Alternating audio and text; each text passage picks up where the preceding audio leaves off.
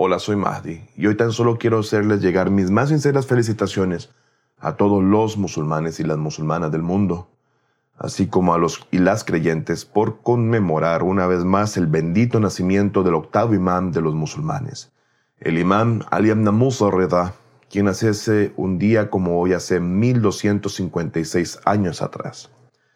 Lejos de centrarme en cuestiones históricas, las cuales ustedes podrán, por su propia cuenta, encontrar en diversas fuentes, mismas que con gusto también señalaremos para enriquecer vuestra cultura general, es que quiero hacer eco en la personalidad del imán y aspectos espirituales en particular. Así que no les quitaré mucho tiempo para traerles un poco de la luz bendita del imán Rida, la paz de Dios sea con él, en una fecha tan especial. Tal como sus antepasados, el imam es descendiente directo del profeta del Islam, por la línea del imam al-Hussein, hasta llegar a su padre, el imam Musa al-Kadhim. De igual forma como todos ellos era poseedor de una conducta inmaculada, una fe y creencia sin mácula, y un conocimiento que solo podía ser un don divinamente dado para así cumplir entonces con las cualidades necesarias para entonces llevar sus manos al imamato o guía purificada de la comunidad islámica.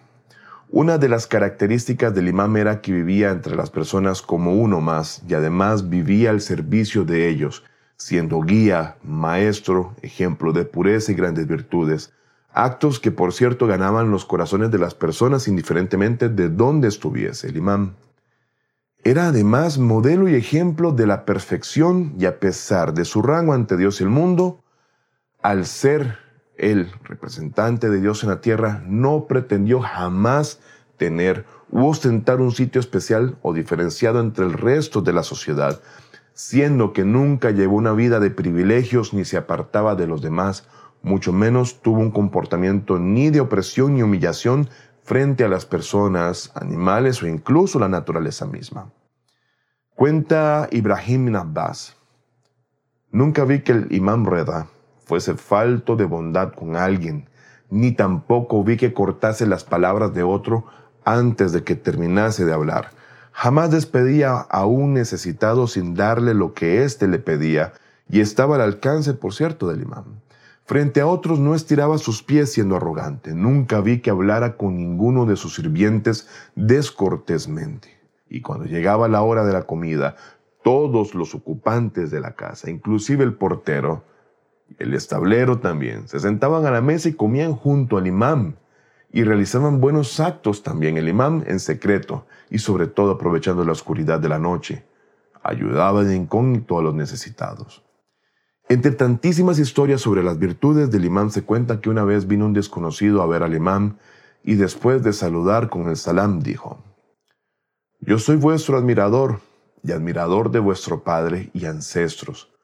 Voy de regreso del Hajj o peregrinación y si me ha terminado el dinero. Si os parece, dadme una cantidad para que pueda llegar a mi ciudad y, estando allá, entregaré de parte de ustedes esa misma cantidad a los que lo necesitan, ya que en mi ciudad yo no soy indigente y en estos momentos que me encuentro de viaje me veo necesitado. El imam se dice y se levantó y se dirigió a otra habitación y trajo consigo doscientos dinares y estirando la mano por arriba de la puerta llamó al hombre y le dijo, toma esos doscientos dinares y compra lo necesario para tu viaje. Además, no hace falta que des limosna de mi parte. El hombre tomó el dinero y se fue. Y el imán salió de la habitación y regresó a su lugar. Entonces le preguntaron, ¿por qué no has dejado que el hombre te viese cuando entregó el dinero? A lo que el imán respondió, para no ver la vergüenza que siente un necesitado al pedir algo.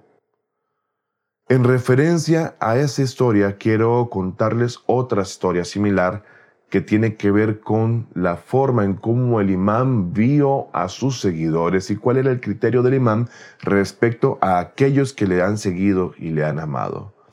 Se cuenta que una vez vino una persona donde el imán Reda y le dijo, oh imán, algunos de tus seguidores son gentes que se les ha visto beber naviz mientras se encuentran en la vía pública por el camino, por el Tarak. Y resaltó lo que hacían en la vía pública, por lo que el imam salam entonces se concentró en la frase por el camino o tarek en árabe que tiene dos significados, uno un sendero o camino para llegar a un destino X o el camino recto de la fe, por lo que el imán pasó por alto el resto de las palabras que había dicho esa persona y respondió, Alhamdulillah, alabado sea Dios que lo ha puesto en el camino del Islam y no se desvían de él. En eso otra persona intervino y le dijo al imán, imán, esa persona no se refiere a que están en el camino de la fe.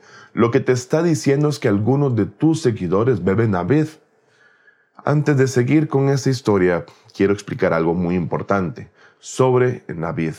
Navid tiene dos significados. Uno es aquel que se supone es un eh, alimento lícito que está formado de una especie de sirope preparado con miel que da una bebida dulce y la otra sí es ilícita y que se compone de esa misma bebida y que una vez fermentada se convierte en vino. Y como bien saben en el Islam no está permitido el consumo de ninguna bebida alcohólica o embriagante. Aclarado esto, continuemos con la historia. Bien, eh, ante esto, entonces dicen que el imán replicó Navid, pero si los compañeros del profeta Muhammad bebían Navid, esto haciendo referencia a la bebida hecha con miel que no es prohibida. Y ellos, dijo, dijo el imán, no hay nada malo, insistió él. Con esta respuesta, el hombre quien abordó de primero al imán contestó de vuelta, oh imán, no me refiero a la bebida que es permitida, sino más bien hago referencia del navid que es fermentado y se convierte en vino. Dinos por qué va de las faltas que cometen tus seguidores. Me estoy refiriendo al ilícito. A lo que el imam entonces respondió, Dios es más grande, Allahu Akbar. Tanto el amor por el vino como el amor por nosotros, la gente de la casa del profeta, no tienen cabida en un solo corazón y ni en el corazón de un creyente. No, no es así. Esto no es así. No hay cabida uno junto con el otro.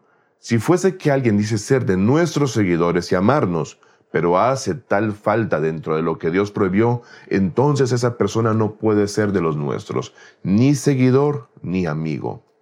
Entonces el imán eh, se dice que prosiguió, continuó, y dijo, y aún así, si uno de ellos desafortunadamente lo hiciese, o sea, hacer una falta que va en contra de los mandatos divinos, tal como lo hacemos todos los seres humanos comunes y corrientes, dice el imán, eventualmente encontrará con certeza a un Dios misericordioso y a un profeta bondadoso y a un imán en la fuente del Cáuzar, en el paraíso esperando a interceder por él. Luego le dijo al hombre, quien fuese informante, que llevase la noticia al imán y que lo hacía no más que con el objetivo de desprestigiar al imán y a sus seguidores, y que era un reconocido hipócrita que no creía en la supremacía del imán o la wilaya. Le dijo el imán, y tú dime, ¿Encontrarás acaso lo mismo de quienes sí han creído en nuestro imamato a pesar de sus faltas, o te verás en el ardiente desierto del infierno con un espíritu triste y sin esperanza? Dios disculpa las faltas de aquellos que Él quiere bajo el estatuto del arrepentimiento y el abandono de las faltas. Asimismo, al final, Dios en su misericordia infinita nos llama al perdón y a buscarle, aunque consigo traigamos un mar de faltas, por cierto, que al respecto de ese tema quiero que escuchen un hadith Qudsi, o narración que proviene de Dios mismo, que avala esto que el imam dijo y que dice así. Ya Adam, en el momento en que pidas perdón, aunque sea con una palabra, que te acerque más a mí, te perdono. Y todo lo que tuviste de pecado lo borro, y no me importará. No importa lo que pase, sea cual sea la cantidad de pecado que tengas, no me importará. Y si los pecados alcanzan el último cielo y luego me pides perdón, yo te perdonaré, oh hijo de Adán. Y si vienes a verme con la cantidad que cubra toda la tierra de pecado, pero simplemente no me asocias y me adoras solo a mí y me pides perdón, yo vendré con la mágfira que te abarcará como toda la tierra llena de perdón y misericordia para ti. Entonces son aquellos que han sido seguidores de la casa de la descendencia purificada del profeta Muhammad, y en este caso del imam Reda, quienes cuentan con un Dios bondadoso, un profeta y unos imames que interceden por ellos.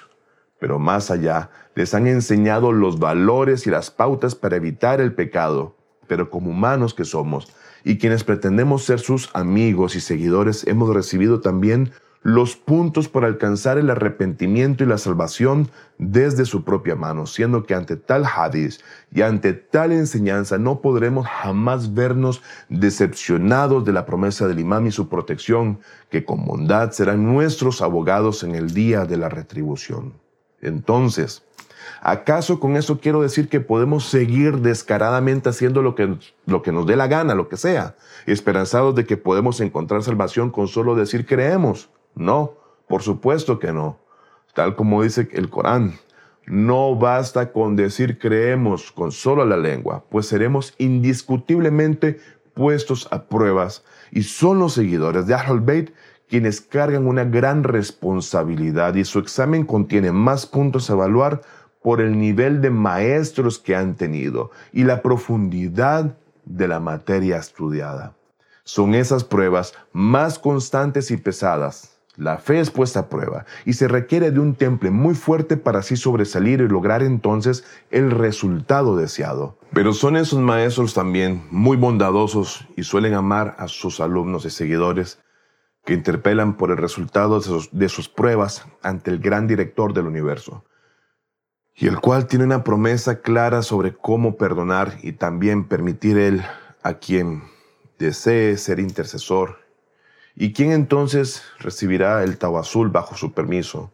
Y sabemos claro que Dios no niega nada a Muhammad y a su familia jamás.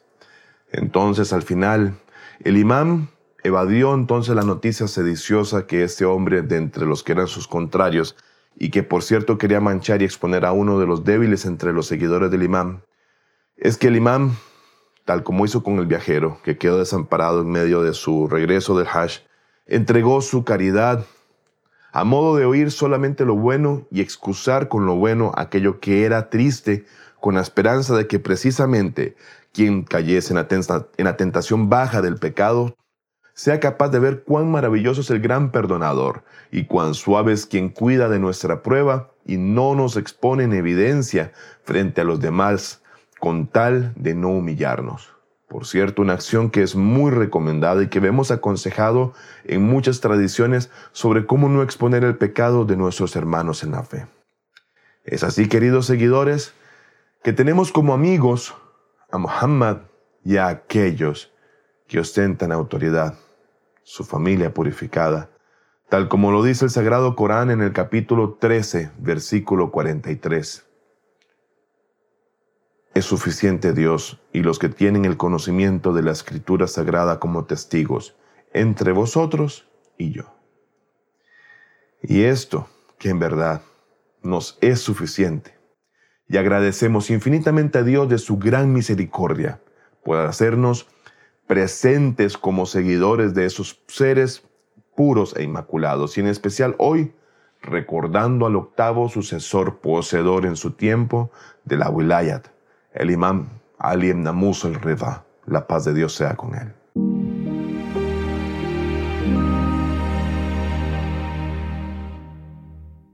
Bueno, no nos queda más que agradecer una vez más por su fiel compañía a cada una de nuestras entregas, esperanzados en que nuestra labor sea de bienestar para el crecimiento espiritual e intelectual de ustedes.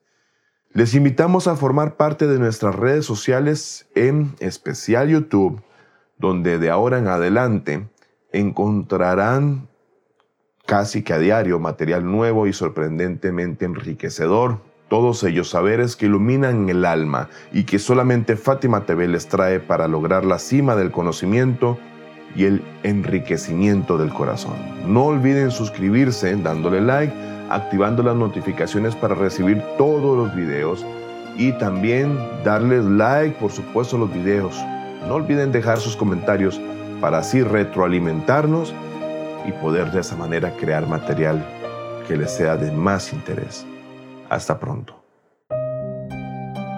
Fátima TV. Saberes que iluminan el alma. Síguenos en youtube.com slash Fátima TV ES o en nuestro sitio web fatimatv.es.